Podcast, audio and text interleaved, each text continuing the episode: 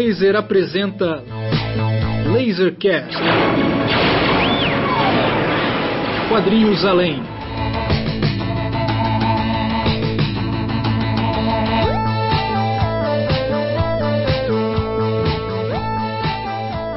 Lasercast de volta. Você que nos acompanha aqui sabe que nós estamos no nosso episódio número 51. Passamos finalmente da barreira dos 50. Agora estamos mais tranquilos aí, fazer uns episódios mais assim, né? Sem a pressão da idade, né? Vocês que acompanharam o episódio 50, especial com o Márcio Júnior e Bruno Porto. Hoje nós temos um time diferente aqui. Como vocês sabem, a gente vai revezando o nosso time de raiucas aqui para cada episódio do Lasercast.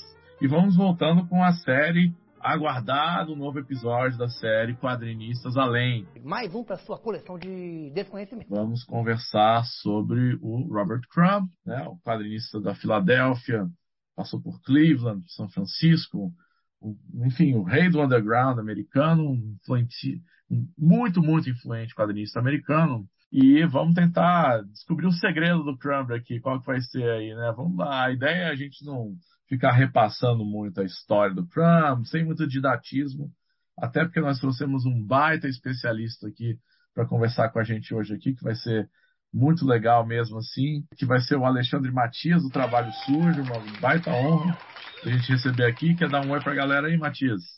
Fala aí, galera, beleza? Tranquilo? maior prazer poder estar conversando com vocês aqui e conversando especificamente sobre Crumb, né? Um assunto bom aí que vai render um longo papo. Exato, exato. Daqui a pouco eu vou dar o, o, a ficha corrida do Matias aí, para quem não conhece, né? O Matias toca, entre vários outros projetos, o clássico site Trabalho Sujo, que fala de cultura pop, mas principalmente de música independente no Brasil, né? É, para nos acompanhar aqui, desculpa a minha voz, ela tá meio Darth Vaderesca, assim, que eu tô gripado. Mas isso aí vai dar só um charme a mais para esse programa. Ai, que delícia! né? Nós estamos aqui com ele, que não pode faltar nenhum Lasercast, que é Márcio Júnior, diretamente de Goiânia. Não. Eu posso, e sempre que eu posso, eu falto. Não tem essa não. Se deixar, eu falto mesmo. Essa é a beleza da democracia. Bom, pelo menos Márcio Júnior, se a gente fosse falar de Crumb e não tivéssemos Márcio Júnior aqui, não ia fazer nenhum sentido, né? Mas, Também não além de uma Márcio... diferença. Márcio Júnior grande fã, fã do Robert Crumb, né? E nós temos também o nosso querido Raimundo Lima Neto. Lima Neto aí, Limão, como é que é? Fala pessoal, neste que vai ser o episódio mais grave do Lasercast. I got a bad feeling about this.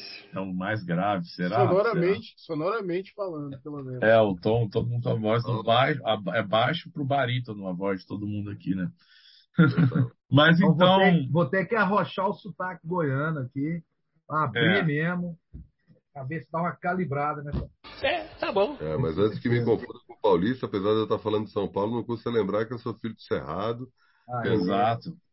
O Matias é brasiliense, né? É, O bom Ah, filho a casa torna mesmo que virtualmente aqui, né? exatamente. Mas, mas uma grande satisfação receber o Matias aqui. A gente já estava querendo seduzi-lo para participar do Lasercast já fazia um tempo aí, porque é uma figura aí que, enfim, que, que faz, faz a diferença aí na- nesse debate sobre cultura em geral no Brasil hoje em dia e é, e é muito legal a gente receber ele aqui.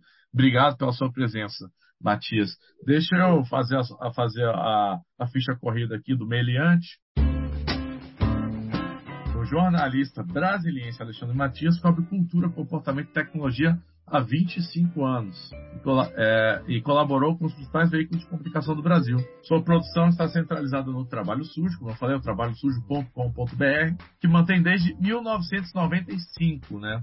A gente do Raio Laser que está tá no ar só- somente há 12 anos é fichinha perto do Trabalho Sujo, né? E aí É. é 27 anos. O trabalho sujo completa 27 anos agora no final de novembro. Porra, maravilha, né? Deve ser um dos mais longevos sites da internet de cultura e talvez da própria internet brasileira, né? É, desde 95. É, e também o, uma- é, é arroba trabalho sujo, tá? Nas redes sociais, pessoal. Também atua como curador, tradutor, discotecário, produtor de festas, palestrante, coordena cursos voltados para a música. O cara é foda, patroa. É, ele é curador de música do Espaço Centro- é, Cultural Centro da Terra, em São Paulo, né? Trabalha como diretor artístico junto a alguns artistas, além de manter seu canal no YouTube com programas diários e semanais. Também fica a dica aí para acessarem o canal do Matias no Trabalho Sujo. Também faz parte do júri de música popular da Associação Paulista de Críticos de Arte e produz a festa mensal Noites Trabalho Sujo. Assim que formos a São Paulo, vamos lá presenciar Noites Trabalho Sujo. E criou e dirigiu espetáculos como Professor Duprá, Maestro da Invenção, em homenagem a Rogério Duprá, realizado em 2018, e Leonard Cohen, Dito e Lido, em homenagem a Leonard, Leonard Cohen, realizado em 2022. Tá aí, nosso convidado hoje, não é pouca merda não, é Alexandre Matias. Obrigado aí, Matias.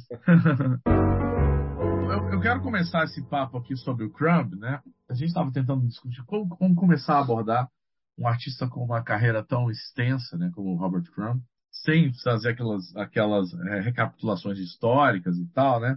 Então eu resolvi começar logo pelo que é, eu estava lendo o livro The Robert Crumb Coffee Table Art Book, que é um livro que é uma espécie de autobiografia, foi publicado nos anos 90, tá? Que é uma espécie de autobiografia. É, é, ele, ele, tem textos autobiográficos do Crumb, alguns excertos autobiográficos, e tem é, vários quadrinhos que ele vai publicando das fases em que ele está comentando, né? Então tem uma fase em que ele vai falar sobre as experiências dele com LSD, né? Que eu acho que é a capital, né? Porque ele justamente estava conversando com o Matias aqui que o Crumb é, foram poucas experiências com LSD, assim tomou algumas vezes, né? A gente certificou aqui que foram algumas vezes, mas que ele nas, logo nas primeiras experiências ele já desenvolveu esses personagens todos, né? Assim ele ele ele teve uma espécie de um uma é, de uma epifania, né? De ácido, né? Que levou ele a criar como ele nunca havia criado antes. Assim, ele, ele, fala muito claramente que o tipo de, de experiência que ele teve, especialmente nos anos em São Francisco, que ele passou, né, no, junto, junto ao movimento hippie lá e tal. Então ele fala assim, né? LSD, eu vou fazer uma tradução livre aqui, freestyle. Né? LSD nunca foi fácil para mim. Eu sempre tive é, experiências horríveis, pesadelos, né? Ou experiências cósmicas, ou é, experiências inigualáveis, né? Com aqueles, como, como os ups and downs, né? Tipo, como os altos e baixos de uma, de uma montanha russa, né? Eu não, eu não conseguia entender as pessoas que, que simplesmente tomavam ácido para ficar de boa ou para ou fazer sexo. É, isso era impensável. É, eu, eu, eu simplesmente me transformava numa massa é, heterogênea, né? Me dobrando e vi, me girando, né? É, no, no, no, num colchão duro, é, sem, sem condição de funcionar para qualquer outra coisa, né? Esse é o, o relato do Crumb sobre as experiências tortuosas dele com o LSD, né? Então eu queria jogar aqui para nossos uh, convivas aqui, começamos sobre o Crumb, né? Se porque assim ele, ele fala ele deixa muito claro nesse livro né que é uma espécie de autobiografia que o, as experiências dele com essas drogas psicotrópicas maconha e, especialmente o LSD é, no final dos anos 60 e começo dos anos 70 levaram ele a transformar a arte dele radicalmente né? o Crumb ele já tinha tido algumas experiências ali ele, no mercado editorial muito parcas assim né? ele tinha trabalhado como ilustrador em Cleveland né, é, para fazendo cartões postais e fazia quadrinhos eventualmente que ele publicou. Ele tinha trabalhado para o Harvey Kurtzman, uma revista chamada Help. Ele tinha feito alguns sketches e alguns quadrinhos bem embrionários, mas ele falou que quando ele teve essa experiência, tudo mudou. Aí ele teve um, um, um vórtex criativo que transformou ele para sempre, né? Então, o que, que vocês acham assim? Como que se articula aí essa essa participação das experiências com drogas do Crumb na transformação dos quadrinhos dele e posteriormente na transformação dos quadrinhos americanos como um todo, né? A gente sabe que o Crumb propulsiona aí uma verdadeira revolução. O que, que você acha, Matias? Ele ele se desloca para a Califórnia, né? E, e, tem essas experiências psicodélicas no momento em que a psicodelia está no auge, né?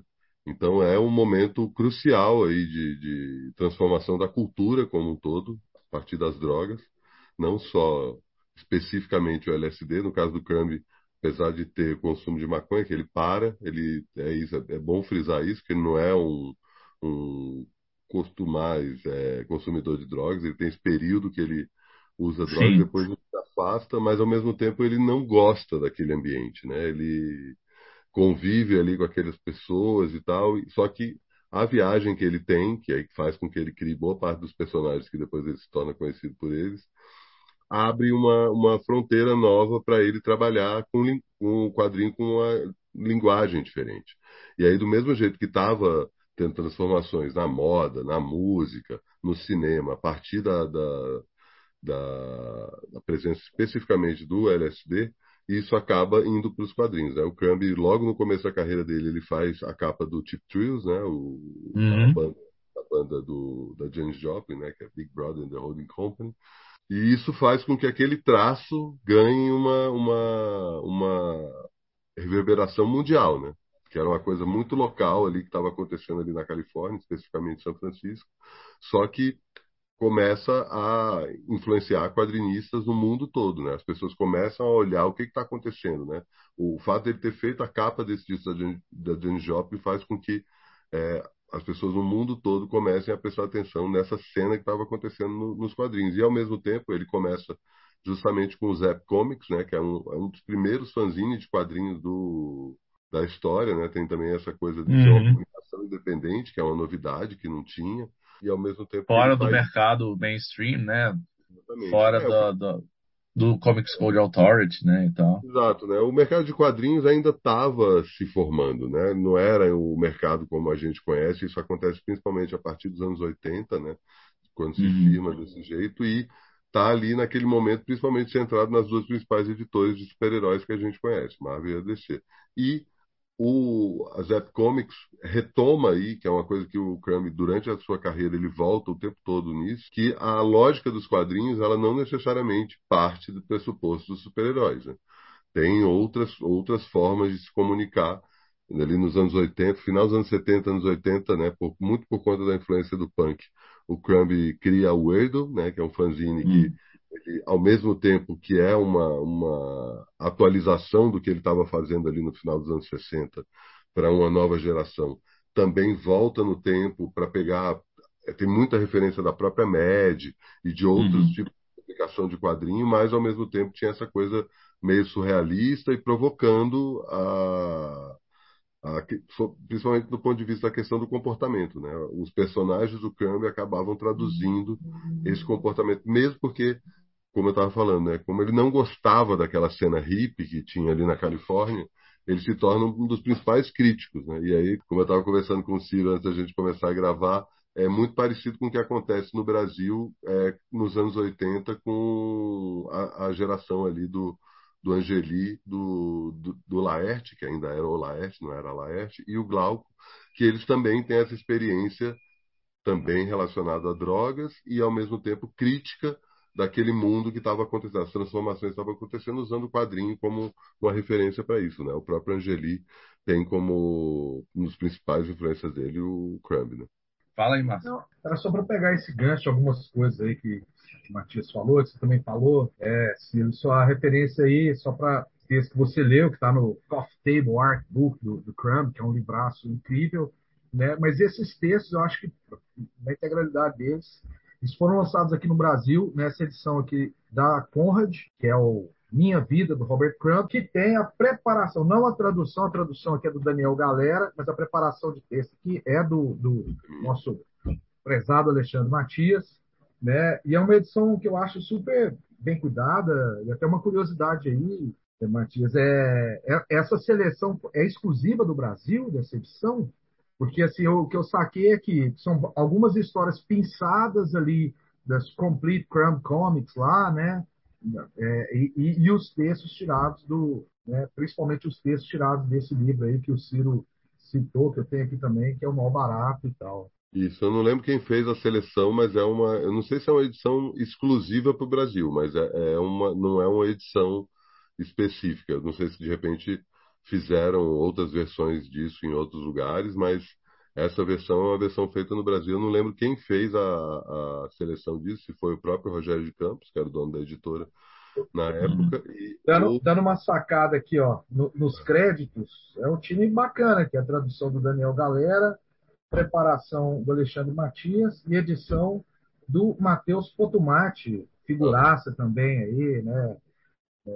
No cenário da música e das artes, publicações do Brasil, e letras da nossa inigualável Lilian Mitsunaga, que fez, Uhum. que fez um trabalho legal pra caramba, assim, né? Com, com, no letreiramento, e, e acho muito bacana. É muito caprichado essa- literariamente. É, e- e, e aí pegando é, é, um pouco do que foi dito, né, dessa epifania do Crumb, assim, né, é, ele vai usar, né, o LSD em 1965, eu acho que ele vai até 67, é isso, mais ou menos o período, e ele tem essa experiência, né, porque ele é um cara que, que vinha de uma onda assim de fazer desenho de observação, né? Então, quando a gente está falando do Crumb, assim, para além ou a quem, sei lá, de toda essa coisa do, de pensar o comportamento, né, de ter uma visão muito ácida sobre as coisas e né, um cara que se afasta delas, o, o- o Crumb é antes de mais nada um desenhista nada menos do que espetacular. Como artista gráfico, o Crumb é um, ele arrebenta, né? E aí essa coisa, né, dessas experiências psicodélicas vai ter um- um- uma influência, né, como já foi dito aqui, muito potente, né, e que aproxima um cara que é uma espécie de uma contraparte esquisita dele, do outro lado do oceano, que é o Moebius também, né. As experiências psicodélicas do Moebius vão pegar aquele desenhista, né, de grande potência formal ali, vai, né, vai, vai ser uma espécie de um arauto de uma outra, de outro tipo de contracultura europeia. Ele também, né, acaba sendo influenciado pelo próprio Crumb e tal, né. Também tem a própria publicação independente, né? A Metal Roland. Claro, Metal Ulan, é isso, né? Esses caras que saíram, né? É isso, né? A Zap tem esse papel, né? Então só, só, essa, só essa eclosão, né?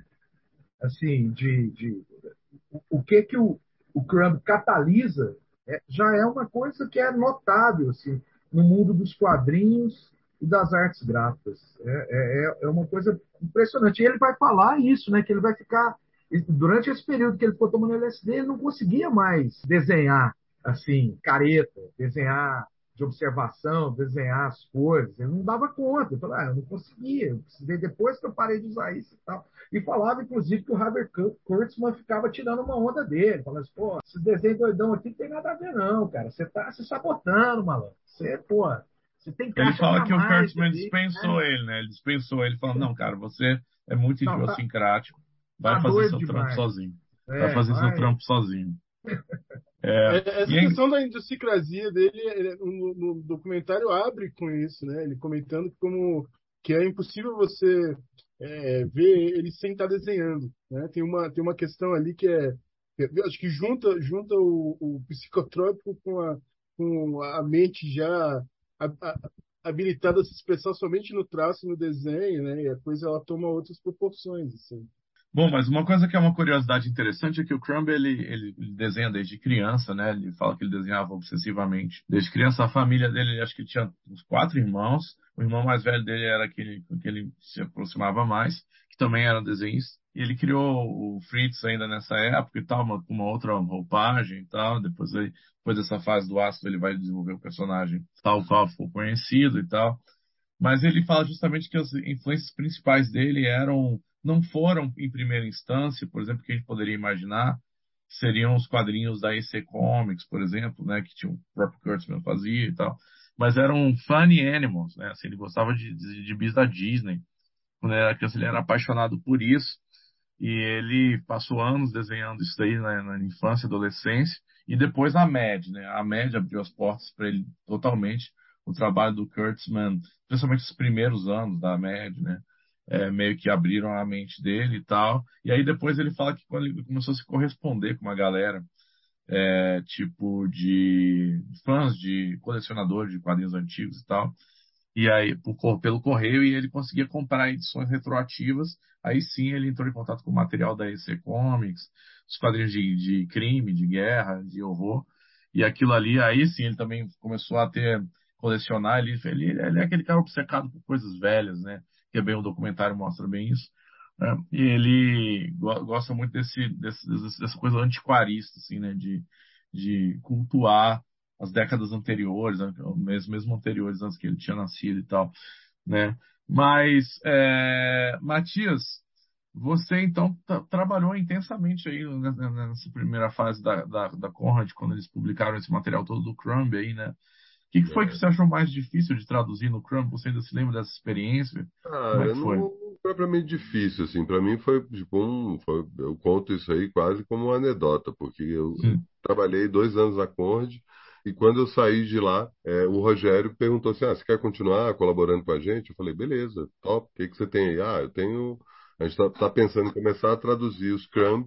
Eu queria te chamar para entrar no time de tradutores. E eu lembro que a minha reação foi assim: peraí, você vai me pagar para traduzir o Scrum? E aí ele falou, é, pois é, isso aí. E aí ele me, começou a me mandar o material, né? Tinha já um- feito uma pré-seleção.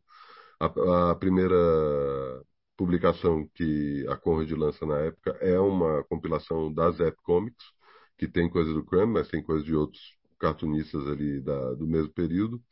Logo em seguida ele lança o, exatamente esse aí, o, o Zap Comics. É, depois ele lança é, o Fritz the Cat, compilação aí com várias histórias do Fritz, que também era um personagem da Zap.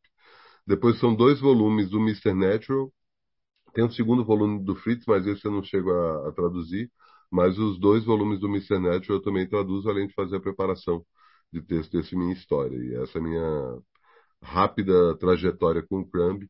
E não foi propriamente um. eu- foi quando eu comecei a traduzir, né? Eu nunca tinha traduzido profissionalmente, já tinha feito, sei lá, no máximo tradução de textos que eu comprava para publicar em jornais ou revistas que eu trabalhava, né? Então, tenho uma boa formação em inglês, então conseguia me virar nisso. Mas a minha primeira, minhas primeiras traduções profissionais são em quadrinho e especificamente da, da Conrad, mais especificamente ainda esses quadrinhos do Crumb. Além do Crumb, nessa mesma época eu traduzi também os dois volumes do, do Freak, Freak Brothers, do Gilbert Shelton, também é contemporâneo do Crumb ali.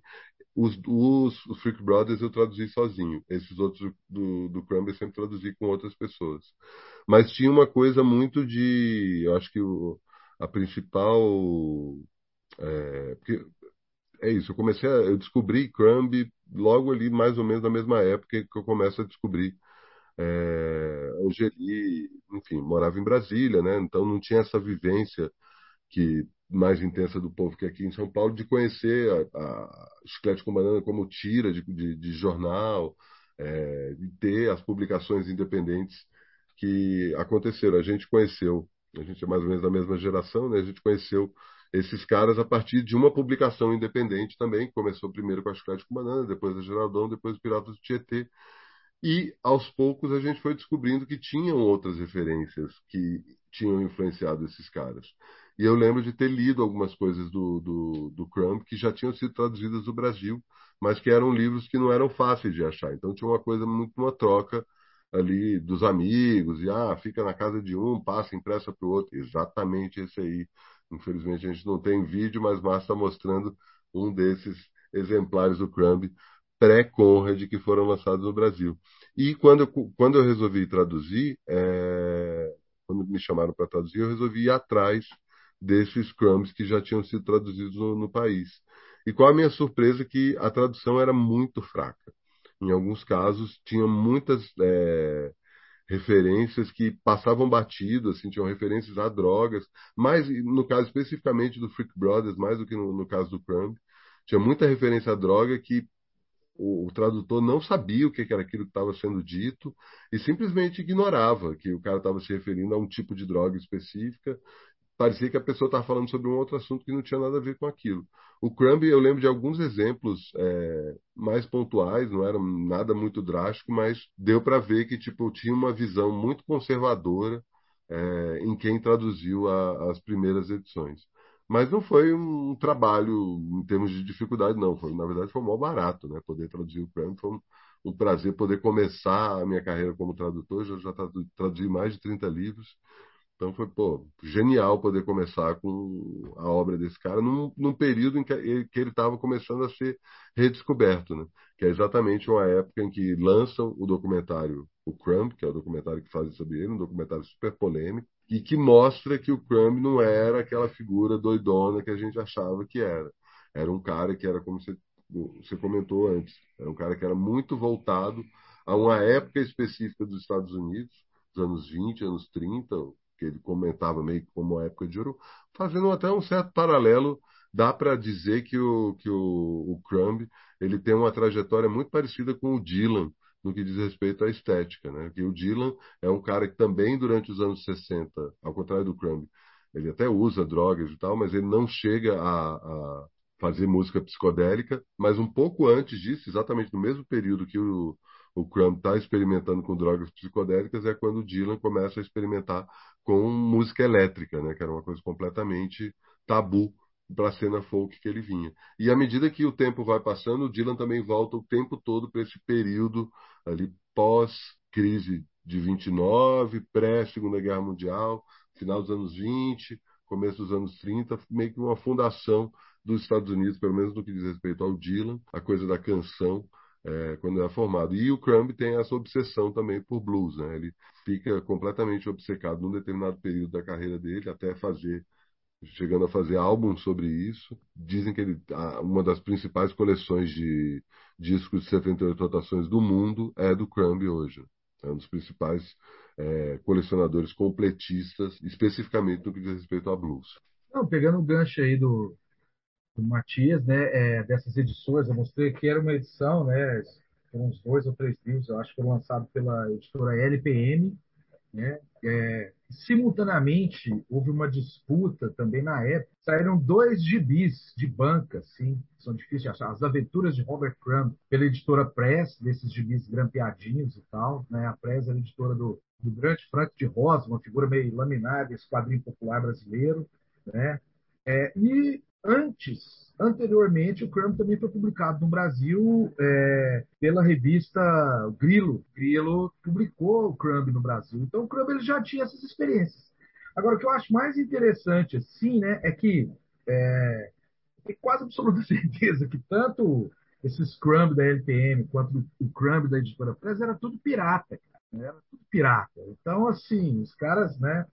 E aí houve, tem um episódio aí que eu acho que é vale a curiosidade, quando o Crumb veio naquela flip, né, na feira literária de Paraty e tal, que meio que foi uma espécie de um fiasco, assim, porque quem estava entrevistando parece que não sabia qual era dele, o fora lotado, e aí ele foi super iconoclasta, mal-humorado e tal, e ele inclusive estava com o Shelton junto, né? Eu sei que naqueles dias eu descobri que ele ia descer para São Paulo e ia fazer uma sessão de autógrafos na livraria da Vila, e eu fiquei, na época, assim, eu sempre fui idiota, ruim de internet, pra caralho, eu vi num jornal, alguma coisa assim, a hora que eu vi a notícia, eu corri pra rodoviária, amanheci em São Paulo, e fui lá ver o Crumb e o Shelton, né? Assim, fiquei horas lá esperando, quase perdi a oportunidade de pegar uma porra do autógrafo, os caras me deram uma maldita senha, o Crumb falou assim, ó, vou assinar 40 livros. O minha era tipo a um ou dois. Sério eu mesmo? quase perdi, porque eu fui primeiro no Shelton e o Shelton fazia um desenhão lá e a galera foi pulando a fila. E eu pulei, eu falei, cara, eu vim lá da puta que pariu. Você, você não sai daqui, cara. Você escreve meu nome nesse livro aqui e tal, e deu tudo certo.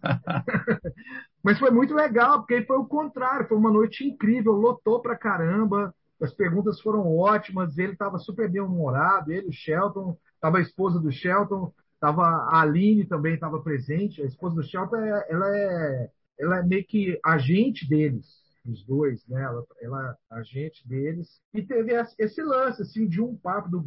Eu vou puxar uma outra figura. Shelton que, que faleceu recentemente, né? Morreu exatamente. Né? Que, que o Alexandre Grande perda, né? Dos pela tradução dos dois históricos volumes da Conde aí dos. O Crump já está com 79 anos. Exato. E aí, assim, o cineasta e produtor de cinema, Paulo Sacramento, estava lá também, correu lá e pai, pô, mas vamos. E ele perguntou para ele o que, que, ele achava desse negócio de ser pirata, os livros e tal. Ele falou, ah, eu nem sabia disso, sei lá, vou falar com meus advogados. Mas soltou um insiste desse, assim, né? Mas que, que, que, foi legal, porque essa coisa da independência e, e, e a falta de respeito, assim, né, com, com determinadas é, é, é, instituições culturais são, muito marcantes assim, né, para o Crumb, para essa turma da, da Zep Comics. E vem cá, qual foi o livro que tu conseguiu o autógrafo? Cara, foi o Pirata. Não, é, devia ser. Cara, na época é, eu tava. Foi o, foi o Gênesis. Ah, o Gênesis. Pro Gênesis, era o lançamento do Gênesis. Eu, eu levei, eu trouxe de Goiânia, né? Eu levei aqui de Goiânia lá, só que na hora lá, não, para autografar tem que comprar outro aqui. Eu sei lá, eu comprei um outro lá e só podia um e tal. E quase roubei no autógrafo. Porra! Mas aí, ó, só um, um Mas- detalhe aqui que vocês me assustaram. O Shelton tá vivo. Tá vivo? Não, não morreu não. Na hora Não, então vamos. Ciro Inácio Martins. Pô, então eu tô delirando aqui. Eu tomei LSD demais, eu tô tô- delirando. Essa é a vantagem do, do viciado, né? Eu falei que ia ser grave esse. Hoje Ué, mas- mataram- Hoje já mataram o Jerry Lewis, né? Não sei se vocês viram. É TMZ botou lá, Jerry Lewis tá morto. Ele, Pô, nem sabia que ele tava vivo. Não, não, não, ele não morreu, não. Tá vivo ainda. Pô, Pô. cara. Isso aí é só pra, pra mostrar que tá vivo. né, E aí, isso, isso é uma síntese Então do tá bolsonarismo. vivo o Gilbert Shelton, tá bom, gente? O Ciro falou que Tô matando, velho. e eu, com a minha fé, fui lá e enterrei. É, eu, o Márcio foi na minha onda. cair. É, morreu mesmo. morreu mesmo. Imagina o que um pastor não faz na cabeça desses malditos. Faz o cara acreditar que o Bozo é santo mesmo, não tem outra alternativa. Só pegando o gancho do que o Matias tinha falado aí sobre essa comparação muito fortuita que eu achei com a trajetória do Dylan, né? Porque o Dylan também, ele no final, no final da, da carreira, o Dylan está vivo, né? Bem vivo ainda, na sua Never Ending Tour aí, tocando, tá em excursão pela Europa no momento, acompanha a, a, a, a turnê do Dylan, acompanhando para onde ele vai a cada momento. Então eu sou um grande fã. E ele também, nos últimos 20 ou 30 anos, ele, ele, ele, volta para uma coisa também de ficar é, é, reprocessando esse blues rural, os grandes mestres da, da invenção do, da música americana, o, o, folk, o country, o blues, né, e tal. Sempre de uma maneira bem... É, eu considero genial esses últimos trabalhos dele todos, assim, né? E acho que o Crumb, ele ele acaba também tendo essa mesma mentalidade, né? Por que, que vocês acham que esses artistas, eles, eles são transgressores até certo ponto, eles retornam a uma, uma tradicionalidade, assim, né? De, de tentar entender esse universo de onde eles vieram, assim, possivelmente, Então, assim, né? no caso dos dois, é uma coisa que está sempre na carreira deles. Eles estão sempre indo atrás. À medida que eles vão ficando velhos, eles vão tendo cada vez mais certeza de que o lugar que eles querem é aquele lugar idílico que eles tinham quando eles ainda eram crianças. É um paraíso perdido, né? É, e, e, nos dois casos, épocas em que eles não eram vivos. Os dois nasceram nos anos 40.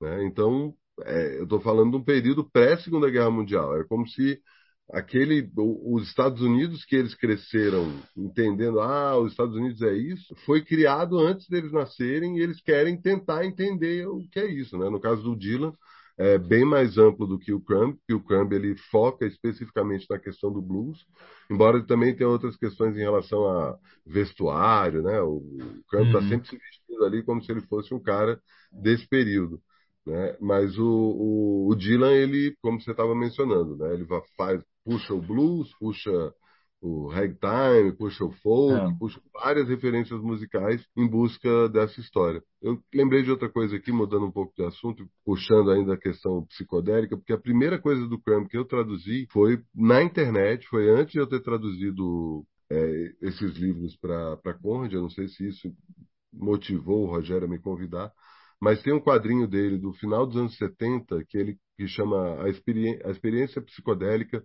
de Philippe Cadic, que ele Hum. conta o período, que é um período crucial na história desse autor, que para quem não conhece, é um dos principais escritores do século XX, mais do que simplesmente um escritor de ficção científica, que pega uma série de ganchos de ficção científica para falar sobre filosofia, existencialismo e tal, e é mais conhecido do grande público por ter sido o autor da história que originou filmes como Blade Runner, Minority Report, o Vingador do Futuro. E o Crumb tem um período, tem um acontecimento que, que rola com ele ali no, no final dos anos 70, acho que no meio dos anos 70. 70 o Crumb não, o, o Kadik. 74, que ele está escutando Strawberry Fields Forever. Ele toma, é, não sei se especificamente LSD, porque ele era muito viciado em, em como é que fala? Anfetamina. Anfetamina, exatamente, essa palavra que eu estava procurando. Remédio para ficar acordado, porque ele trabalhava, virava horas. É, ele, ele era dessa geração de escritores que trabalhavam por página, que nem o Michael Moorcock, né, que trabalha, recebia e ficava trabalhando a noite inteira só na 12 horas escrevendo sem parar. E aí, É. a ketamina era muito mais do que um combustível criativo, era uma coisa deles conseguirem é, ficarem acordados. E no caso do, do, do Kadik, tem um dia, ele, tá- ele põe Strawberry Fields Forever do, do- dos Beatles para tocar e ele escuta que o filho que ele acabou de nascer, que, que ele acabou de ter, um moleque ter dois, três anos de, de três meses de idade, estava com uma hérnia no, no- na virilha e que se ele não, não operasse, o moleque ia morrer. E ele, que porra é essa? Leva no hospital e o médico, puta, não, não, sei, mas vamos testar e tal, dito e feito. E aí ele começa a vi- viajar na possibilidade de ter entrado em contato com uma mente superior. Nisso, num dado momento, ele chama uma menina da farmácia para para trazer um, um remédio para ele. Na hora que a menina abre a porta para trazer o remédio, eh, ela está usando um pingente que tem um, um formato de peixe. E ele vê aquilo e é um, e é um pingente relacionado a. Era um dos, um dos primeiros símbolos do cristianismo, né? Antes do Concílio de Trento ter convencionado a cruz como sendo o principal símbolo do, do cristianismo. Era o peixe. E na hora que ele vê aquilo, ele vive uma experiência que ele fala, ele vive dois meses em dois tempos ao mesmo tempo, em 1974 e na época do Império Romano. Ele vê aquela menina, ele vê que ela é uma menina refugi, é, tá fugida do, do Império Romano porque está carregando a, a história de Jesus Cristo. E o Crumb fica fascinado com essa história e conta essa história num quadrinho que acho que são seis ou oito páginas. Eu, quando eu li, mostrei para um amigo meu, Ma- Matheus Reis, que era do site Ovelha Elétrica, não sei se vocês lembram desse site, e ele pirou, ele falou, cara, vamos botar isso no ar, vamos botar isso no ar. Eu falei, cara, eu traduzo, mas eu não sei letrerar. Ele falou, não, de- deixa que eu faço o letreiramento. E a gente publicou. Isso, acho que 2000, 2001, na época do Trabalho Sujo, é isso, né? Estava falando que o Trabalho Sujo é um dos principais dos sites mais antigos, mas o Trabalho Sujo começa originalmente como uma coluna num jornal. Ele vira um site a partir do ano 2000, quando eu saio do jornal que eu trabalhava, e aí, ainda no GeoCities, a gente publica aí uma parceria entre o, entre o Ovelha Elétrica e o Trabalho Sujo. Mas é interessante isso, né? Porque foi uma experiência psicodélica que tocou um autor que o Crumb se conecta exatamente pelo fato de ter acontecido uma coisa mais ou menos parecida. Essa experiência que o Kadik passa é crucial para livros que, numa fase final da carreira dele, ele morre em 84, ele não chega a ver o Blade Runner sendo lançado, embora ele tenha participado ali da produção, que são livros como o Vales, o Bi, que são livros muito pesados, muito cabeças, muito foda, mas que saíram dessa experiência que ele teve. É, é o Vales, Invasão Divina e a, e a Tá. trans- tran- né, Transmigração de Timothy Hart, né? A trilogia Vales. E o, e o Bic também, né? É o Bic, o Bic eu não tenho certeza se vem nessa fase, porque o Bic ele é muito rápido. Esses três ele, ele tem uma velocidade mais. vai chavando ali a, esses Isso. acontecimentos, tentando compreender o que aconteceu com ele. Né? E, a- e essa ideia de que o tempo é O Império ilusão. nunca acabou. É basicamente a semente do Matrix, né? Isso que ele planta. Seria a ideia de um tempo, de um tempo simultâneo, assim, de que o passado, Exato. presente e futuro Exato. ocorrem Ele, simultaneamente. ele É, cai isso é de que a, a ideia do tempo é uma ilusão plantada pelo Império. Pelo Pelo Império é que a gente nunca saiu Ah, da- da- do, do- Império Romano e o que a gente vive até hoje é uma, é uma, um, um holograma, uma, uma Ah, ilusão. pô, Que viagem é essa, velho? genial, muito bom.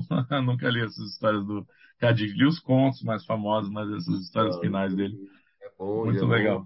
cara, porque o Kadik ele cai nessa coisa de ficção científica e é isso que eu estava fazendo Uhum. essa ressalva. Ele é um puta escritor, mais do que um escritor de, de ficção científica. Ele te joga para uns lugares de reflexão que você fala assim, cacete, eu nunca tinha parado para pensar nisso. Muito hora. Esse Transmigração, que é o último da trilogia Vales, é um dos livros mais dolorosos que eu já li. Assim. É o único vídeo, livro que tem uma personagem feminina principal, que ele escreve com uma mulher, e é. Nossa, é, é doloroso. Eu terminei chorandinho. Ô, Márcio, você quer comentar alguma coisa aí? Você abriu o microfone? Isso, é, não, era, era essa questão aí, né? Agora, voltando no tempo, que é o mesmo tempo que a gente está aqui, né? Essa coisa do, do Dylan e do Crumb, assim, eu acho que tem uma coisa de, de um desejo mesmo, de um anacronismo também como uma crítica ao progresso. O miserável é um gênio! Essa crítica ao progresso, o progresso que, pô, cara, essa, esse trem que vai nos levar ao progresso, que uma cantilena de como se esse fosse um futuro possível, eu acho que tanto Dylan quanto o Crumb, assim, né, eles, eles, eles fazem esse questionamento constante, né? O Crumb, uma das histórias mais clássicas do Crumb é aquela que não tem diálogos e tal, e que tem uma câmera parada ali, né, uma imagem parada que vai mostrando a evolução da América e tal, e né, os, os cenários vão sucedendo, aquilo vira uma metrópole, em algumas versões da história ele joga até uma coisa futurista e tal. Né? Acho que no Crumb tem essa coisa, assim, né, dessa compreensão de que o progresso não, não leva ninguém a lugar algum. E, cara, deixa eu é, uma coisa assim, desse, dessa, dessa nesse dia que ele estava lá com o Shelton, lá na livraria, e foi, foi bem legal. O papo, assim, né?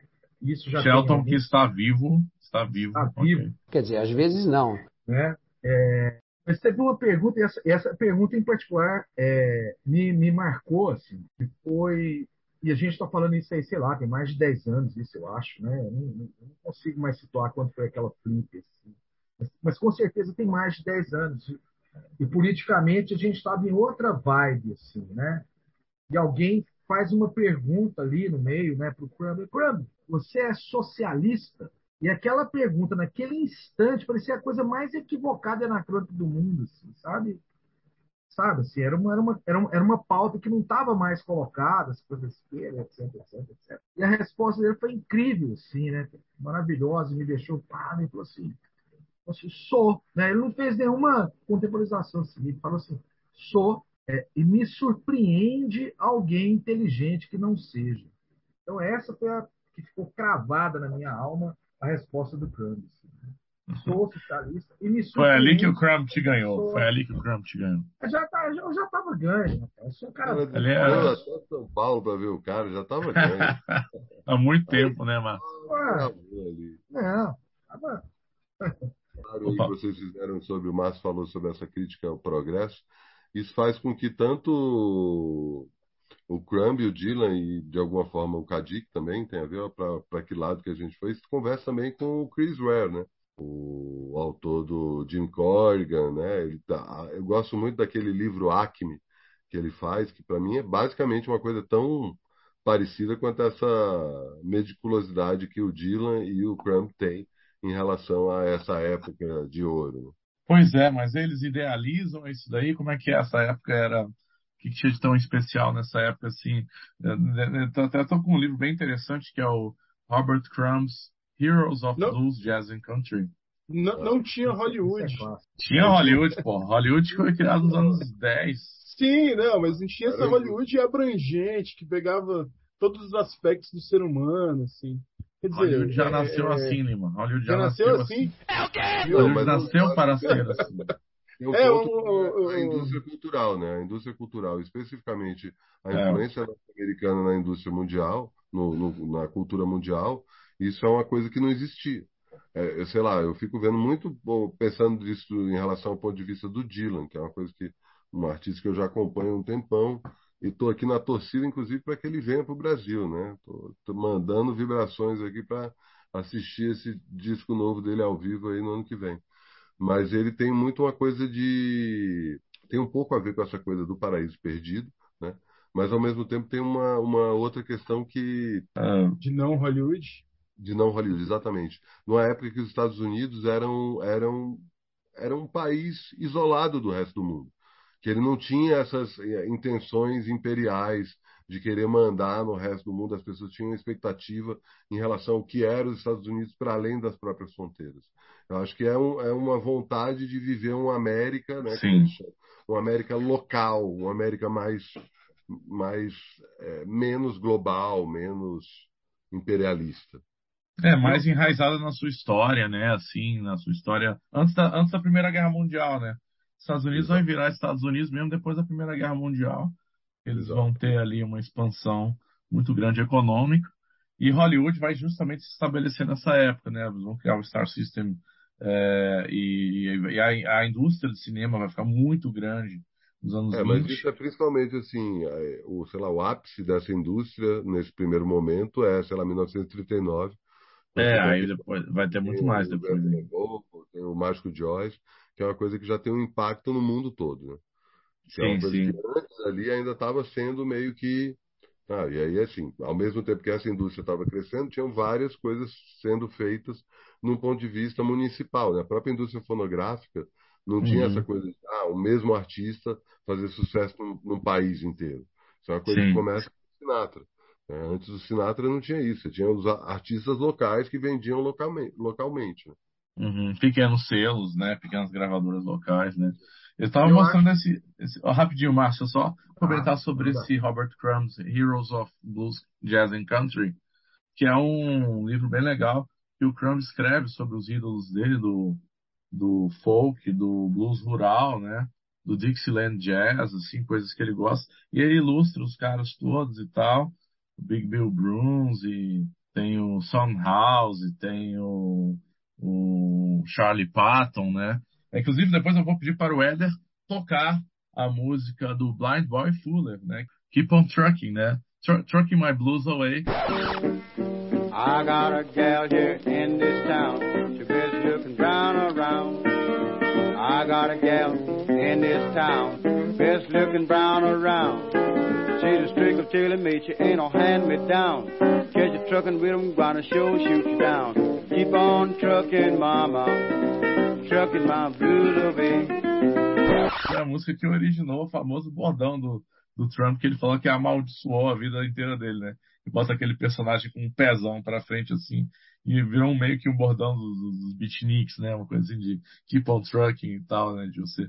Um meme, né? Um dos primeiros memes. Um meme, um meme. É. E é uma música muito legal do, do Blind Boy Fuller, que é um desses cantores de blues cegos, do blues rural antes da ele- eletrificação, que eu mais gosto, e essa música é sensacional. Mas diga aí, Márcio. Era só ainda nesse assunto que a gente está falando, essa coisa, essa crítica ao progresso, tem também uma coisa assim, né? A impressão que eu tenho é que o Crumb está falando assim, cara, para, para que tudo isso? Esse volume todo não é nada, né? Então, nesse sentido, assim, né, um papo que seria muito interessante da gente ouvir uma conversa que agora ocorreu aqui na minha cabeça, seria tipo do Crumb com Ailton Krenak. Esse seria um papo maluco, assim, de falar assim, pô, velho, vamos pisar leve no mundo aí, né? Para que isso? Para que isso? Sabe, assim, essa, essa sanha de destruição, o cara quer uma coisa assim de, pô, de poder ter uma vida simples, né?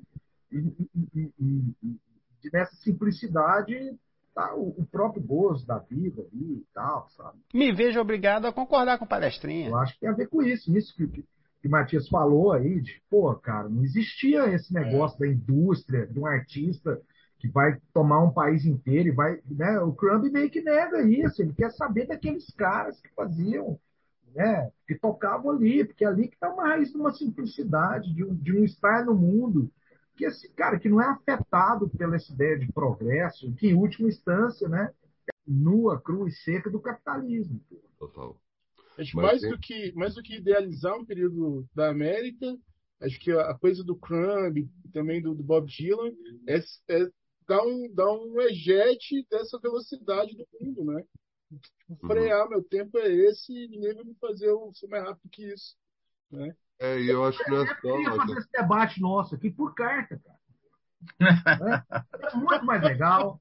Eu três anos essa conversa, a gente ia compilar num fanzine, querocar, fazer 12 cópias, Total. fazer 12 cópias. E aí vai, cara. Agora essa palhaçada de internet aqui, quem aguenta isso? Enquanto isso, na sala de justiça. Mas eu acho que isso também tem a ver com, não é só a questão da velocidade, mas a questão do, do tamanho. Que tanto que o Crumb começa a fazer o weirdo inspirado pelos punks, porque ele entende que os punks, de alguma forma, eram uma volta para essa cultura mais artesanal, menos industrial. Né? É, no final das contas, ele tá, são críticas à sociedade do espetáculo, né? Assim, ao surgimento da modernidade pós-industrial ali, que na verdade é o que gera toda a merda que a gente está vivendo hoje, que a gente vive agora uma espécie de uma distopia. Como é que eu estava até lendo o livro do Byung-Chul Han, né? Aquele, aquele filósofo sul-coreano. Ele chama de psicopolítica, né? Seria a gente sair da sociedade disciplinar do Foucault, né? Onde as instituições meio que formatam o cidadão para ser um cidadão assim, assado, etc para se tornar uma sociedade neoliberal do controle, né, que ele chama de psicopolítica, onde você se voluntaria para ser escravizado, né? Você libera os seus dados, você se voluntaria para se tornar é, uma, uma, engrenagem. Você, você tem consciência de que você é uma engrenagem, você liberta, libera os seus dados e, e, e libera a sua liberdade. Você negocia a sua liberdade voluntariamente, sem precisar que tenha uma instituição opressora, uma, uma, na verdade, uma instituição horizontalizada, que seriam esses, essas, essas, novas formas de domínio, de controle, por as big techs e tal, e as formas de, de mídia novas, né? E levam a gente a se tornar, a negociar nossa liberdade por, por, por livre e espontânea vontade, né? E aí... Nós estamos gravando um podcast sobre o norte-americano usando a rede criada pelos caras. exato, exato. Falar disso. É um esforço inútil da nossa parte comentar isso. É muita vontade de ser trouxa. É, muito. É, mas não dá para escapar, né? É uma coisa que está além da vontade individual, vai além do indivíduo. E dá, é. dá, mas precisa e ser um dá, dá.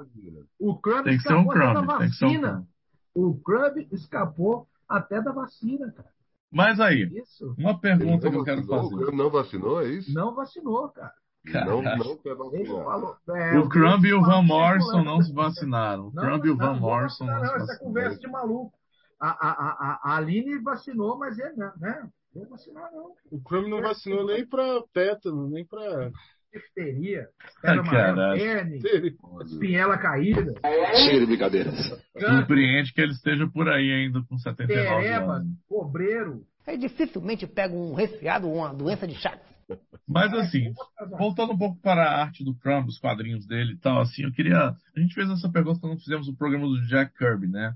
O que faz um, o que faz de um Kirby um Kirby? Né? Qual é, digamos, a especificidade que tornaria o Jack Kirby esse artista tão é, específico, né? Um artista tão é, diferente dos outros, com tanto é, com características tão é, únicas, né? E o que vocês acham que, como que vocês acham que o Crumb se situa nesse contexto aí? O que faz de um Crumb um Crumb?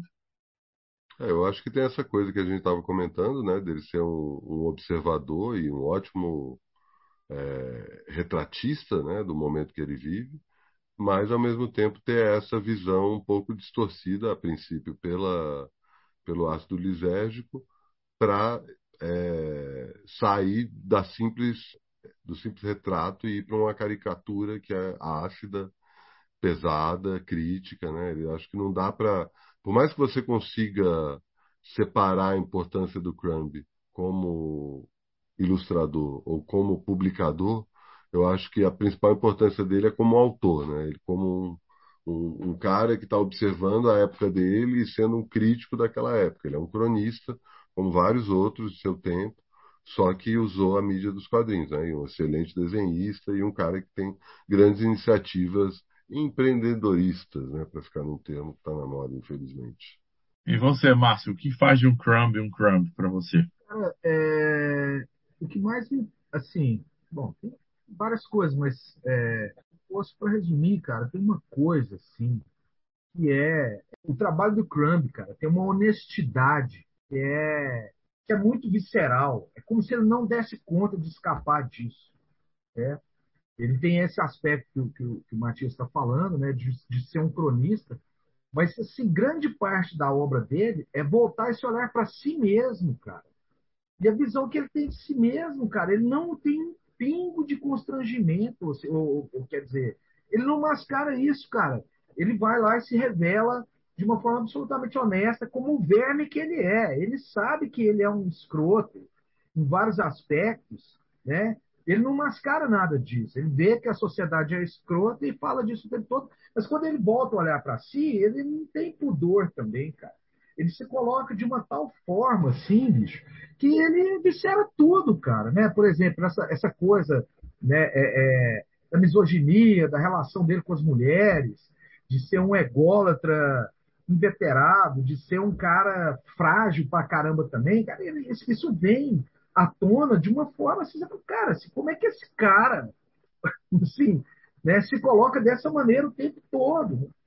Não é, assim, não é que ele está fazendo a crítica do negócio lá e fica nisso. Na hora, quando ele volta para cá, ele, pô, é uma coisa quase que, sei lá, quase que amoral, não sei se é, se é bem o caso, Mas tem essa, característica dessa honestidade, assim, que é, que é algo que ele, cara, né? Ele, né? Tem- tem É um uma honesti- honestidade doentia. Assim. doentia, cara, obsessiva, cara, obsessiva, cara. Sabe? Assim, porra, velho, ele não gosta das pessoas, ele não gosta do mundo, ele quer saber de nada, cara. Ele quer escutar o blues dele das antigas, tocar o banjo dele, fazer um desenho pra ele, foda-se, cara. É, É e um, aí, tipo, é um assim, tipo de honestidade que não é qualidade. Né? A Não. fala, hoje em dia a gente tem um- uma, essa ideia de honestidade como qualidade, mas é um tipo de honestidade que não é uma qualidade. né? É é uma, é uma outra coisa. Assim. É, de Isso alguma é- forma, é também uma forma dele retratar a própria época, né? Total. Aham. Ao se criticar, ele está criticando vários outros que não têm essa, essa qualidade. cara, e demonstrando, né, o- a, a, a- e, e, e, e, a- e abrindo, assim, né, para a própria América onde ele está inserido, aquele momento e, a- e aquela, aquela população, aqueles leitores, enfim, mostrando aquilo que eles mesmos escondem, né, que eles, que eles guardam para dentro e eles põem, ó. Vocês são feitos de tripa que nem eu, velho. Vocês cagam também? Entendeu? De uma forma muito, muito explícita e, e- e de várias formas, assim. É, é, eu acho é, é, essa questão do, do, do, da- da- do machismo do, do, do, do, essa questão toda com relação ao racismo, né, a representação que ele vai ter, cara, é, é- é, ao meu ver, assim, é uma questão que é muito mais é, é, dos- das editoras que publicam crime do que o crime. Não, não é uma coisa que ele vai parar para pensar, porque ele é o que ele é, sacou? Agora, é, e ele não vai ser outra coisa. Ele- lógico assim, ele, ele, ele tem, ele é um, ele é um, tem, tem o seu empreendedorismo, né? Ele está ali vendendo a ele mesmo, ele sabe que é aquilo que ele está fazendo e é como ele consegue dinheiro, sacou? Então ele sabe di- disso, mas ele não, não, não foge disso, né? Ele não, não cria herói, ele, ele não, né? não é nesse sentido que ele trabalha. E aí o fato de que ele é, é chauvinista é o que ele é, não adianta, não adianta esperar que ele seja outra coisa, sacou? A onda, a grande onda que eu acho a questão que, que com todas essas considerações, é essa exploração do Trump e a, a- talvez uma falta de olhar para o que o Trump gerou. Porque, para mim, eu acho que o grande. é, é, é, não o grande, porque o Trump, é, o, do Trump é uma onda, mas assim, um aspecto cultural do Trump que é muito importante é o que ele abriu para outros quadrinistas. Se hoje a gente tem o, o, o, o Stuck Rubber Baby publicado, porque o Trump abriu essa porteira. Se, se, se você tem é, Tina Robbins, é porque existiu os Comics. Né? Todo esse processo de abrir espaço, de pegar, galera, ó, isso aqui é um quadrinho é de vocês, é para falar, é para você falar o que vocês quiserem, mesmo que seja feio, sacou? É porque ele fez isso, né? Ele deu essa, esse, esse aspecto. Então, é, é, quando as editoras elas focam unicamente no crime e deixam passar, por exemplo, o S. Clay Wilson, que não, não sei se teve muito material publicado no Brasil e que é uma coisa que, em termos de, de, de liberdade sexual, é muito mais ampla do que o crime, né? É, É muito não- mais agressivo também. é muito também, muito mais agressivo, exatamente. E que não tem uma publicação no Brasil. Então, ou, ou que se é no mundo. Também não sei se existe uma coletânea dele muito grande, assim, é, que seja fácil de achar. Então, eu acho que existe uma questão, quando a gente comenta sobre esse chauvinismo do Crumb, que talvez tenha muito mais a ver com as editoras do que com o Crumb em si. O ele é o que ele é. Concordo contigo e não custa lembrar que ele é colaborador da, da mulher o tempo todo, né? Ele casa com a Sim, Alice, sim. Alice, com a Alice Kominsky e eles se tornam um casal colaborador. E ele o tempo todo se coloca nessa posição que eu sou machista, eu sou chauvinista, mas está dentro desse contexto e ela é super crítica disso e eles falam sobre isso o tempo todo, né? Assim, o próprio papel da mulher nos quadrinhos é influenciado por conta disso, né? Não estou dizendo que o Crumb é um dos, um dos grandes nomes nesse sentido, mas ele abre uma série de discussões no que diz respeito a discussões de casal no quadrinho por conta do casamento dele com a Aline. Queria ele também não aproveitar. alivia, né? Oi? Ele não, ele não alivia a barra dele, né? Isso, isso é muito impressionante, assim, né, cara? Você vai ler o aí eu negócio. queria lembrar também que ele tem duas biografias, não sei se vocês já viram, né? A do Bukowski, que eu não gosto tanto, mas tem a do Kafka, que é maravilhosa, que é maravilhosa. É uma das melhores coisas que o Crumb já fez. É, também fica aí como recomendação para quem está querendo sair do Crumb, só do Fritz.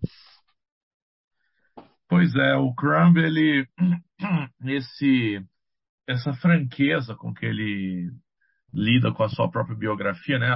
Progressivamente ele vai saindo da ficção, dessa ficção maluca com esses personagens histriônicos, né? Para começar a falar sobre si mesmo. Ele tem a parceria com Harvey Picard também, que dura algumas edições ali na American Splendor e tal. É, que ele vai trabalhando também alguns ele vai trabalhando essa autoimagem, né? É, que acaba se tornando para ele no final das contas a ficção, a autobiografia é a única forma de ficção, porque ele sabe que a construção do eu, a construção de um de uma persona ali que ele traduz para os quadrinhos é, é sempre ficcional, né? Qualquer qualquer relato é ficcional. A, a própria construção da nossa mente, a maneira como a gente remonta o mundo quando configuramos a realidade, a gente estava falando de Matrix ali, ela é ficcional, né? Assim, a ficção, é, a narrativa e a ficção é a ordem do mundo como um todo, né? Estava até lendo um livro sobre The Science of Storytelling, do pesquisador Will Storr. Ele vai falando sobre isso, né? Que tudo é ficção, basicamente, a criação do mundo pela mente humana, pelo cérebro humano, é, é ela, ela, ela, ela, ela é coordenada por padrões de criação né, de ficção. E acho que o Crumb ele entende isso muito bem. E, e cada vez mais ele vai se aprofundando nas próprias neuroses, nas próprias é, contradições dele e sempre evidenciando as contradições. Isso que é bem interessante, né? Ele é um cara que realmente. Verdade, isso tem a ver com a geração de autores que ele foi contemporâneo, né? Não custa lembrar que isso conversa diretamente com os beats. Né? Exato. O Kerouac é essencialmente isso Certamente. também. abordagem, o Burroughs também faz isso é, o próprio Bukowski também está nesse lugar. Parte dos escritores da, do que é chamado novo jornalismo, né? Você pega o Gay uhum. Norman Mailer, né? Exatamente. Vão é, trabalhar tem, assim. Tem essa coisa de se colocar como personagem e aos poucos irem cada um à sua maneira, né? Tem alguns que não se colocam tanto, outros que colocam mais, se transformam em personagem, mas essa coisa da autoficção, né? De você transformar a sua própria vida numa ficção. Isso o Crumb é um dos pioneiros, junto com vários desses outros caras que eu citei, que é uma característica da literatura norte-americana. Sim, eu, eu estava lendo o livro do Carl Wolves na Nausgard, que é aquele escritor norueguês, fez uma série longa chamada Minha Luta, e ele assim, é muito diferente, ele é um escritor frio, né, assim, que tem uma ele tem uma pegada muito descritiva, assim, e tal, muito minucioso, hiper detalhista, uma espécie de recuperação da memória literária. Por exemplo, o cara vai lembrar de coisas que aconteceram 30 anos atrás, assim, a posição da xícara na mesa. É impossível ele lembrar disso. Então ele tem que recriar tudo a partir de uma autoficção consciente. Né? E ele também é bem escroto, assim, né? Ele, tipo, não tem... É como o Crumb, ele não tem pena de si mesmo. Ele se ele coloca numa, numa crueza, numa... numa ele, ele, ele se põe é, ele se põe nu, digamos é, assim, diante, né, né a, a, psique dele fica nua diante do, do, do, leitor e tal. E acho que o Crumb, ele, ele acaba fazendo isso, e como ele traz isso para os quadrinhos, é muito interessante, porque o Crumb, porque uma coisa é você usar os recursos literários, né, todo, porque o literário você já está na cabeça do cara, né, você já está em primeira pessoa ali, você já, tá, ou já é o pensamento do cara, o fluxo de consciência da literatura moderna é o pensamento, é como o pensamento vai revolvendo tudo que acontece dentro da nossa mente, né?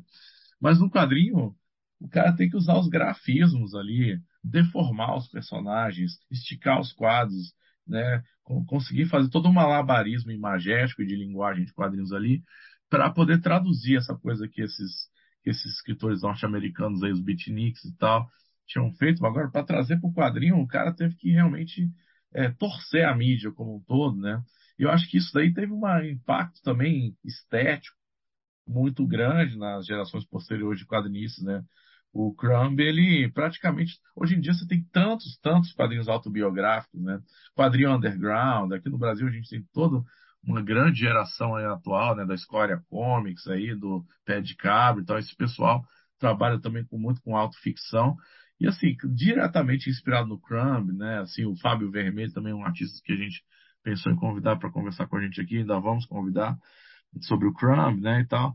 Então, o legado do Crumb é muito, é muito extenso, assim, né? É muito pesado e, e ele vai em várias frentes, né? Só tem essa coisa da autoficção, tem essa coisa da reflexão sobre o tempo e a modernidade, tem essa coisa da linguagem, a estética do Crumb também é influente. Então, assim, não é só uma questão de a gente ficar babando o ovo do cara, assim, mas tentar entender que ele é um ponto-chave ali na, né, um ponto nevrálgico ali na história dos quadrinhos e da, das artes ocidentais como um todo, eu diria, né? É, por isso que não é, não é, nem pela persona do Crumb em si, mas ele era o cara certo na hora certa ali, que conseguiu articular essas coisas todas, né? Eu acho que por isso que a gente está discutindo sobre ele aqui. É, o que, que, vocês acham aí que é mais? Eu acho que tem uma imagem assim que é interessante que a gente tinha conversado, conversado mais cedo, né, Ciro? Que o que, que a Mad e a SC Comics né? Elas tiveram, né? A SC Comics foi ali atacada porque as outras editoras estavam estavam falindo e não queriam aquela concorrência, inventaram um, Comics Code ali para fechar a tampa da SC Comics. E aí, tipo, a vingança da SC Comics, ela viria, né? SC Comics ia acabar, mas a vingança dela estava ali sendo incubada para nascer em 1968 com o Crumb vendendo um carrinho de bebê as edições da Zap Comics pelas ruas de São Francisco, né? Então, assim, o, o, o, a vingança da SC Comics nasceu, da SC Comics da Média, assim, ela nasceu né, em 68 na, nas mãos ali do, do, do Crumb, que não era o, né, não foi o primeiro artista underground norte-americano, mas que estava ali em 1968, foi esse ano marco que atingiu como, como né, foi essa, essa confluência ali de você ter um, uma estrutura de mercado que era as headshops, você ter todo o verão do, do, do, amor ali, acabou a galera, o acesso às drogas, então foi uma mistura de SC Comics, MED e LSD para nascer essa criança que está aí até hoje dando trabalho. Que vai cumprir um papel super importante, assim, né, do ponto de vista da, dos quadrinhos mundiais e, de pensar o quadrinho americano, assim, vai cumprir esse papel de mais uma vez tentar pegar essa linguagem e amadurecer, né? Porque, a, história do quadrinho americano, que é meio que o padrão para gente aqui no Brasil, é uma espécie de um coito interrompido, né? Constante. Assim. Você tem a linguagem, ela vai tal, e a coisa começa a decolar, acontece uma porcaria e retarda tudo, vira coisa de criança. Aí depois a coisa vai, começa a decolar de novo e pum, vira coisa de criança de novo. E assim, né, assim, é, os comic books, eles pegaram as tiras de jornal e infantilizaram a linguagem. A hora que o comic book começa a, a decolar de novo, com esse comics, com a média, com essas porra, os caras criam um, um, um acontecimento e infantiliza tudo de novo. E aí vai lá o Crumb e sua turma para carregar para cima. Bom, galera, é, o Matias vai ter que sair aqui, já estamos tarde da noite gravando aqui e tal, a gente vai continuar um pouquinho mais. Eu queria agradecer enormemente a presença, visitem lá o Trabalho Sujo, confiram o trabalho do Matias e Matias, dá suas últimas palavras aí. Muito, muito obrigado pela sua fundamental participação no Lasercast hoje aqui. eu que agradeço aí, quando quiserem, só chamar de novo, porque para falar de quadrinho, e dá para ver que não é só quadrinho, né? Eu acho que, como consideração final, fica isso. A gente falou muito de quadrinho, mas a gente falou muito de literatura e dá para cravar que o Crumb é um dos principais autores norte-americanos do século passado, ainda está vivo e tal, mas independente da mídia dele ser quadrinho, ele está nesse mesmo lugar de vários outros autores que escrevem livros, romances e tal, essa coisa mais séria, né? na verdade, ele é tão sério quanto, mas infelizmente os quadrinhos ainda têm, como o Márcio estava colocando, essa visão um pouco deturpada que ela não pode felizmente a gente está passando por uma transformação que as pessoas estão percebendo que quadrinho é algo muito mais do que simplesmente ou super-herói, ou quadrinho infantil, ou essa coisa mais frugal, né? E a gente pode entrar em discussões mais sérias a partir dessa mídia. Queria agradecer mais uma vez o convite. Vamos falando aí, depois me manda aí o link que eu ajudo a espalhar. Valeu, Beleza. Valeu, Matias. Até já. Grande Alexandre. Falou. Valeu, obrigado. Bom, mas vamos retomar aqui então o nosso Lasercast já caminhando para o final. O nosso convidado Matias já, já, já, já saiu aqui. Mas eu queria que vocês comentassem então a experiência pessoal de vocês com o Crumb, assim, tipo, o que, que o Crumb transformou na visão de vocês de quadrinho, e o quadrinho favorito do Crumb. Uma história favorita, algo que seja aí que vocês curtam especificamente sobre o Crumb. O Crumb, para mim, assim, é, eu tive acesso, não consigo precisar muito bem, mas eu acho que ainda foi nos anos 80, através dessas edições, sabe? E aquilo era muito chocante, assim, um ponto de vista de uma transgressão que você fala assim, cara, então realmente pode tudo em quadrinhos. Realmente pode tudo em quadrinhos. A gente não precisa ficar se cerceando. A gente não precisa ter medo do, do, do que dizer, de como dizer, de como tratar as coisas. Né? Essa é uma mídia que cabe tudo dentro dela.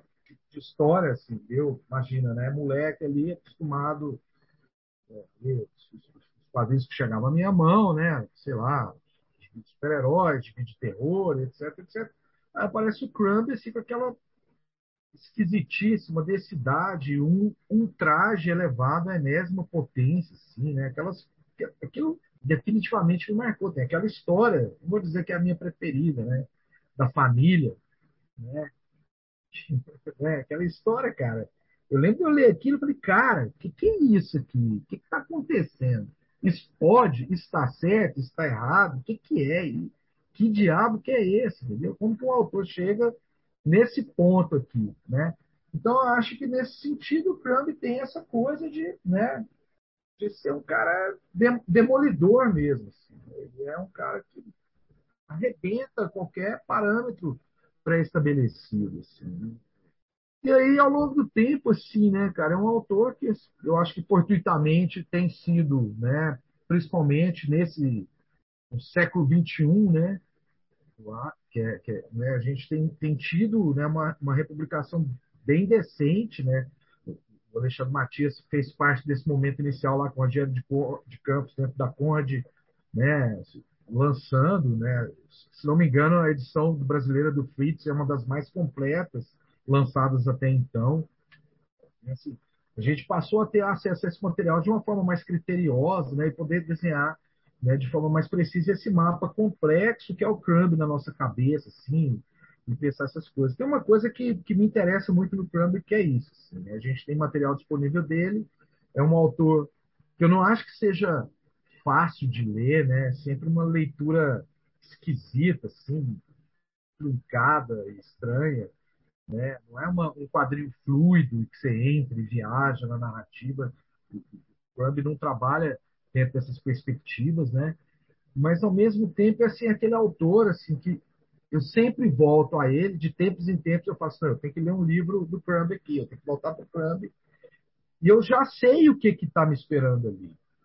E mesmo sabendo o que está me esperando ali, a experiência é sempre invariavelmente surpreendente. Assim. O cara diz um monte de coisa nova partindo do mesmo, né? Daquela coisa idiosincrática dele, que está colocada, né?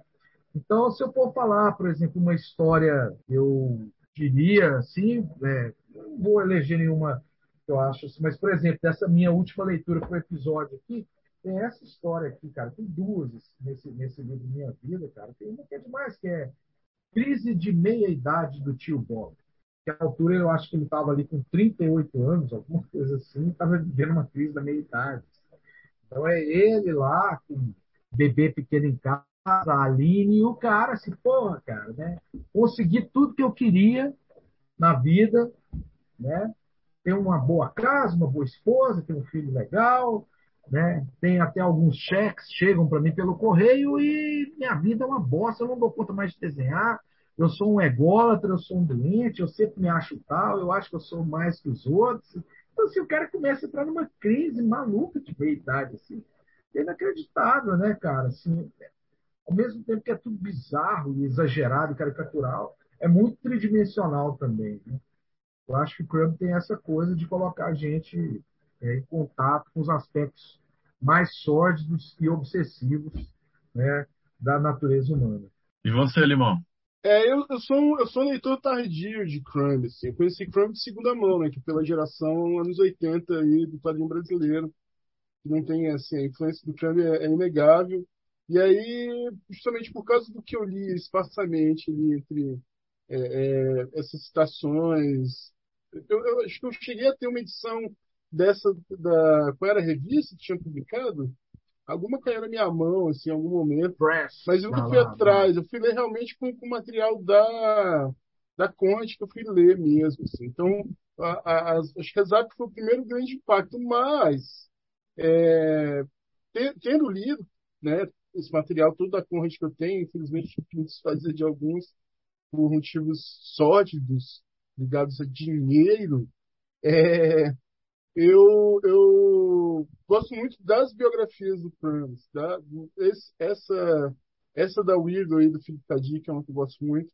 O blues, né, que tem, acho que o blues é o que tem é, é, diversos momentos assim que são muito tocantes, muito singelos assim, com relação à história desses bluseiros e também é, mas não é o singelo que é o mais interessante, assim, justamente quando ele mostra a, a, a- como que os Estados Unidos é, é, de certa forma, um certo desprezo social né, que, o- que o blues rural sofria, assim, e ele mostra isso de maneira muito, muito verdadeira, que, que tem muito a ver com essa representação do racismo que muita gente comenta, mas que, na verdade, ele só mostra o racismo mesmo real que acontecia, que acontece, né, é, nos Estados Unidos na época, e isso muito mais profundo ainda lá nos anos 30, nos anos 20, né, durante essas, essa, essa, esse blues aí que ele idolatra, né?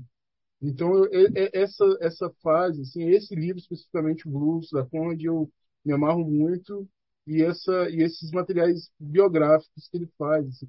Eu gosto do- das autobiografias dele, né, esses, esses contos, essas histórias que ele vai explorar a mente, a mente dele, assim, que são, são bem interessantes, mas o que me toca é realmente essa, essa caretice, a fase careta dele, que é, que é o que mais é, que eu mais curto mesmo, assim. Só uma Ah. coisinha aqui, Cirão, que eu acho que é importante também, que o, o Crumb, assim, tem, tem a coisa das histórias, mas ele também tem a coisa, cara, dos sketchbooks, Sim, sim, sim. sabe? Essa coisa dos sketchbooks dele, cara. Ele cria histórias que estão ali nos sketchbooks. Ele, cara, é, é, o lance dele, do desenho, como forma de estar no mundo, de estar problematizando o mundo, ou seja, o sketchbook do Crumb não é nunca uma coisa só formal. Sabe, do ponto de vista, ah, eu estou afim de fazer um desenho bonito, não é, ou um desenho legal, tô não é isso. Ele está produzindo ali no desenho, cara, uma reflexão maluca sobre si mesmo, sobre o mundo, sobre as coisas, cara. E isso também é uma coisa que eu piro, sim, cara. Tem essa coleção dos sketchbooks é, da Tashi, né, vem coletando desde os anos 60 os sketchbooks, né, já foram lançados seis volumes, cara. Eu amo isso aí, cara, de ver os desenhos, de ver as ideias que estão ali. É, de de vez em quando ele cisma e faz uma história em quadrinho ali no sketchbook mesmo e tal. E ele vai falar que essa coisa de, de- da transparência, dessa tal honestidade, né? Usei essa palavra aqui, não sei se é o caso, né? Que tinha isso. Ele falava assim que, que era o que estava no sketchbook, né? E que ele estava desenhando para ele. Mas à medida que ele for famoso, todo mundo pedia para olhar o sketchbook dele. E ele, ele ficava meio constrangido. Aí ele começou a, a criar um sketchbook público e outro privado. Mas às vezes ele queria fazer um negócio que era maluco, né? Mas ele estava na rua. Então chegou num ponto que o povo começou a publicar e ele falou assim: ah, quer saber, cara? É isso aí, que dane-se. Essa, essa coisa do desenho, dessa compulsão pelo desenho, de pensar o mundo, de estar no mundo através do desenho, para mim é uma coisa que, sabe, para mim é muito forte e me emociona demais. Né? Sim, cara, com certeza, com certeza. É uma coisa incontrolável dele, assim, né? É a compulsão, né? Porque o cara é claramente compulsivo, né? Assim, claramente é um sujeito ali que hoje seria considerado neurodivergente, né? O, o Crumb ali, né? Com certeza ele tem alguma coisa ali que não está regulado ali na cabeça dele, que leva ele a ter esses comportamentos mais maníacos, assim, né? E tal, que na verdade reside a genialidade dele justamente nisso, possivelmente, né? E eu toco até com uma história que eu até mandei para vocês que é engraçada, que é daqueles pombos, é uma coisa concomitante ao a do, do Fritz, né? Em 65, quando o Crumb, acho que ele estava começando a, a explorar essa questão aí da, é, das drogas e tal. E aí o pombo pergunta assim, What is the meaning of life? Né? Qual é o sentido da vida? Aí uma garotinha responde no outro quadro, o amor. Aí o outro, um hippie meio doidão fumando um cachimbo fala assim: a vida não tem sentido, né? Aí tem um cachorro, uma gangue de cachorros que fala assim: a luta pela sobrevivência, dog eat dog, né? Cachorro come cachorro e tal. Aí o outro, um porco meio escroto, responde assim: o sentido da vida é um, é um good piece of ass, né? Uma, uma bela bunda, digamos assim, né? É, aí tem uma velhinha que fala assim: é, está tudo no grande livro da vida, meu filho, né? Tipo, na Bíblia, né? E tal. Então ele vai pegando cada quadro, é uma resposta para, é uma resposta pronta que cada, uma, cada perfil diferente vai dando para o sentido da vida, né? Tem umas meninas protestando assim, uma coisa bem dos anos 60, assim, né?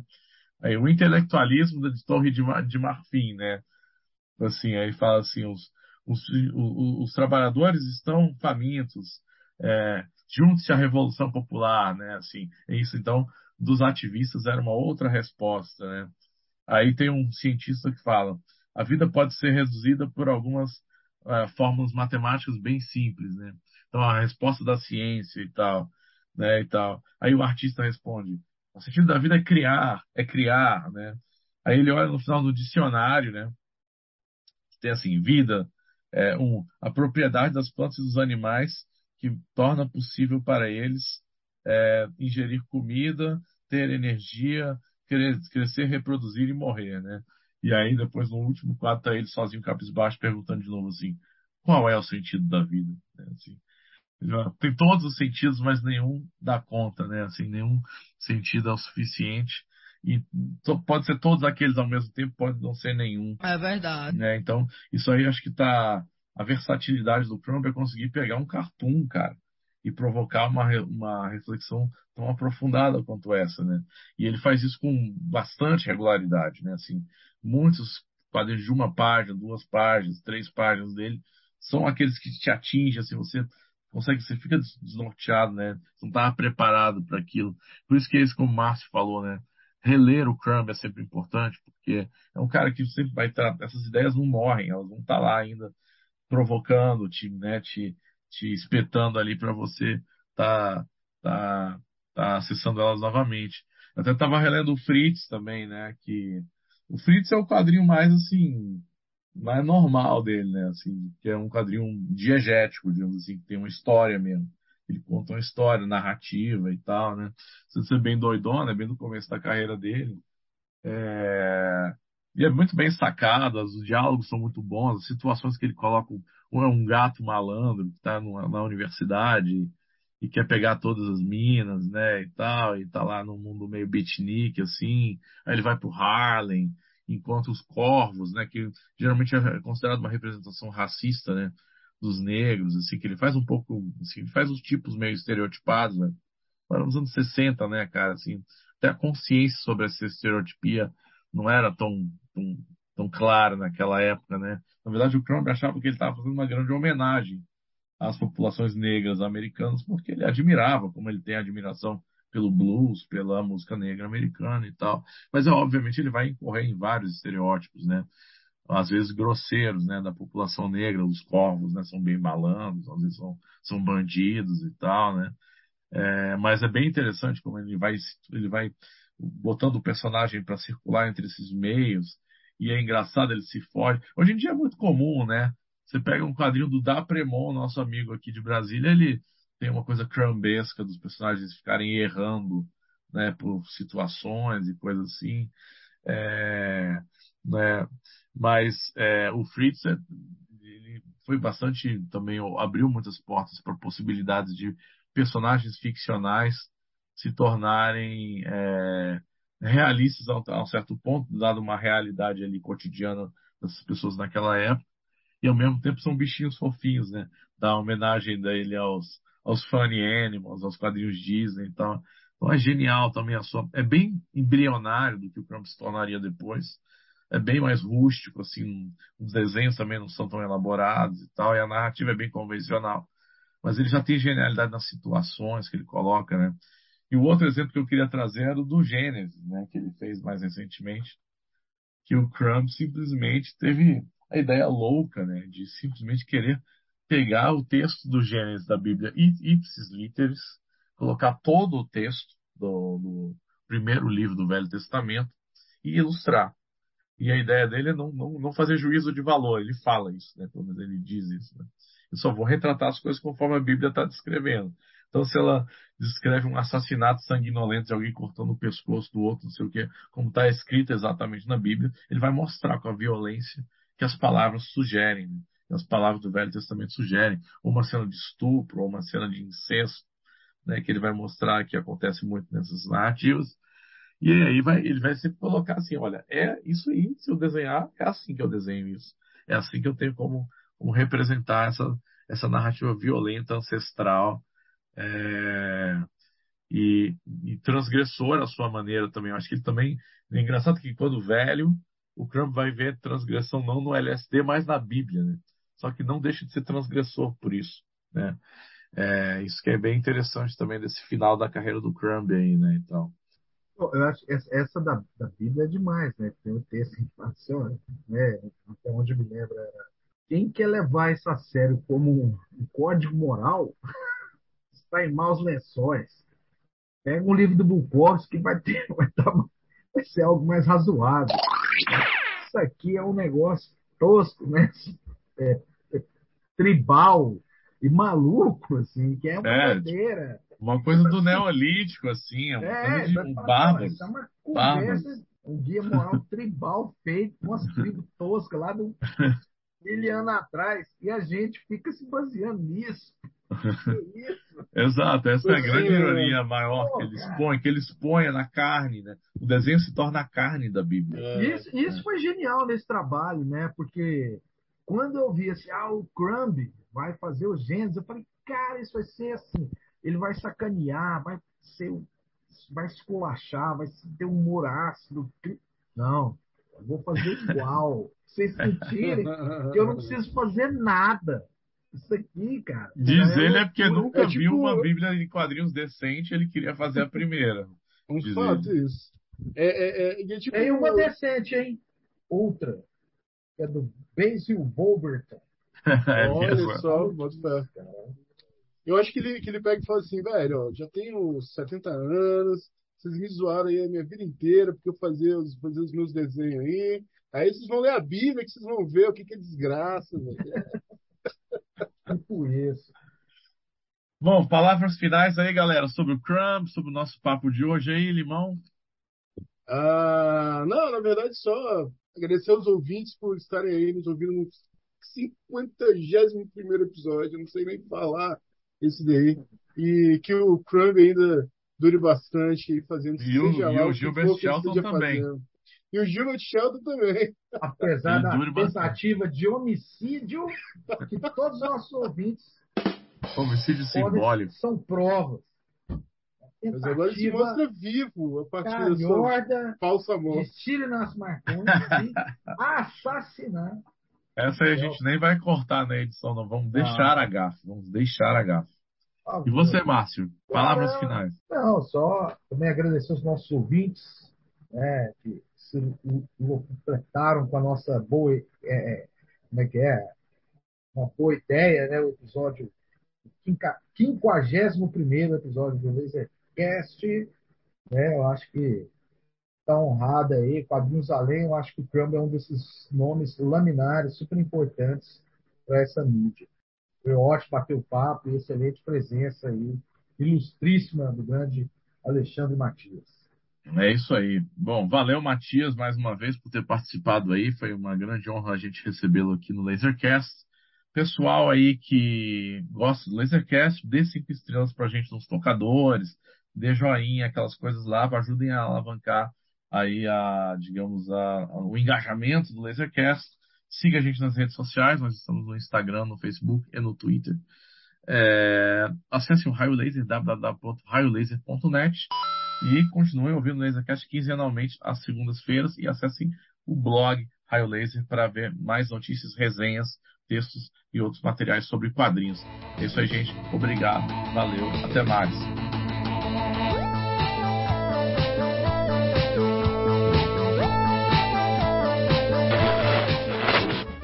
Raio Laser é Cirinácio Marcondes, Pedro Brant, Márcio Júnior, Marcos Maciel de Almeida, Dandara Palancoff, Bruno Porto, Lima Neto.